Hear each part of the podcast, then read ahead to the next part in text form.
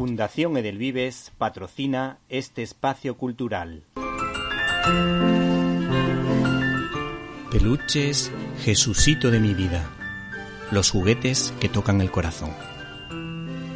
El regalo que no se esperan, pero que nunca olvidarán. Nos puedes encontrar en www.jesucito.es. La película más divertida de esta semana es sin duda El espíritu burlón. El guiño al cine clásico de estas semanas va a ser sin duda El espíritu burlón, que es un remake de la cinta homónima del grandísimo David Lean, autor de Lawrence de Arabia, El puente sobre el río Kwai o Breve encuentro. El espíritu burlón de 1945 formaba parte de ese selecto círculo de comedias clásicas de corte fantástico como El fantasma y la señora Muir y Me casé con una bruja, en la que alguien del más allá se reencontraba con alguien del más acá, creando simpatiquísimas discusiones de pareja.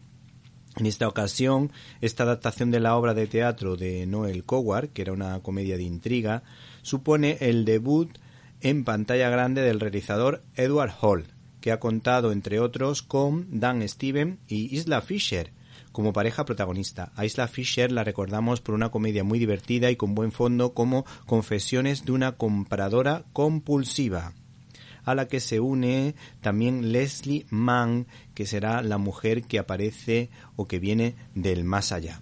Y no nos podemos olvidar de todo un seguro de vida como Judy Dench, que da credibilidad al personaje de la medium o adivina, en este caso sin bola de cristal. Esta ópera prima es una coproducción británico-estadounidense que intenta ser realmente elegante sin caer nunca en la vulgaridad, que se centra en contar la historia de un guionista en horas bajas que busca entretenerse y burlarse de una brujilla que triunfa en los teatros de medio mundo en compañía de su mujer y sus amigos. Aunque hay que decir que su mujer organiza ese encuentro con la mejor intención para que pueda encontrar una fuente de inspiración para seguir escribiendo guiones para películas.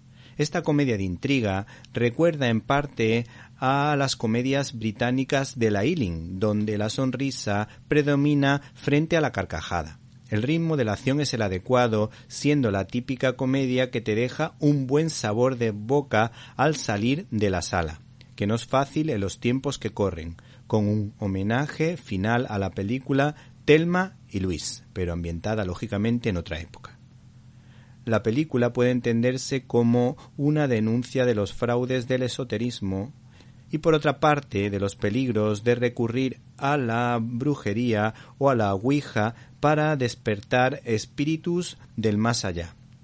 La película también nos recuerda que las actitudes de las personas chupócteras y egoístas que utilizan a los otros generan rencores que pueden favorecer el desamor.